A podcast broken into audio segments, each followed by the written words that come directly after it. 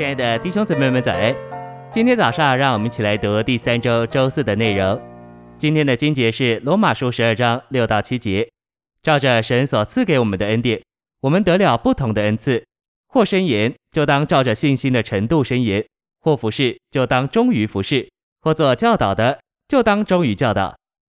以弗所书四章二十九节，败坏的话一句都不可出口，只要按需要说建造人的好话。好将恩典供给听见的人，诚心喂养。恩典就是神在基督里做我们的享受。这恩典，这神圣的元素，就是神圣的生命，进入我们这人里面，就带来某些属灵技能或才干，就是恩赐。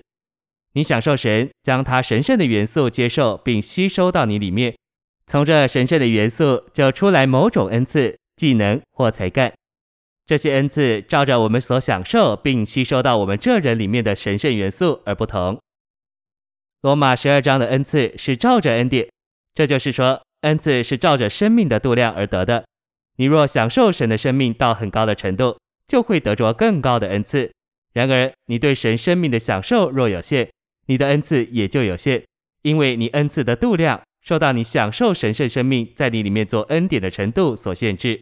罗马十二章所列举的恩赐，不是忽然临到你的神奇恩赐。不，罗马十二章的恩赐，好像我们人身体上肢体的才能。六至八节里所包括的各项，是生命中恩典的恩赐。我们可列举其中七项：申言、服侍、教导、劝勉、分授、带领以及怜悯人。我们需要记得这七项的每一项，包括怜悯人，都是恩赐。信息选读。恩典是神圣的元素进到我们这人里面，做我们的生命，给我们享受。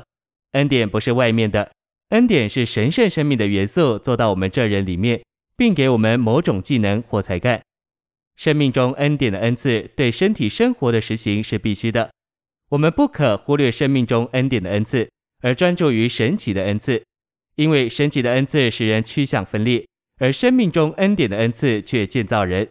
保罗在身体生活上非常老练，他知道生命中恩典的恩赐对建造教会是必须的，所以在罗马十二章，他没有将神奇的恩赐列在为着教会生活必须的项目之中。他告诉哥林多人要顾到教会的建造。在罗马书里，保罗所关切的不是建造某一个人，乃是建造身体，因此他没有将神奇的恩赐包括在这卷书里。以弗所四章二十九节说。败坏的话一句都不可出口，只要按需要说建造人的好话，好将恩典供给听见的人。败坏直译腐坏，表征有毒、难听、无价值的话。我们的言谈不该败坏别人，却要建造人。教会和教会的每个肢体都需要正确的建造，这建造主要是借着我们的说话得以成就的。凡从我们口里出来的，都该是为着建造教会和众圣徒的好话。不仅如此。从我们口里出来的话，应该将恩典供给那些听见的人。恩典乃是神具体化身在基督里做我们的享受和供应。我们的话应当把这恩典再送给人。建造人的话，总是将基督当作恩典供应听见的人。我们的言语该是交通神在基督里做享受，将基督分赐给别人，做他们生命的供应。谢谢您的收听，愿主与你同在，我们明天见。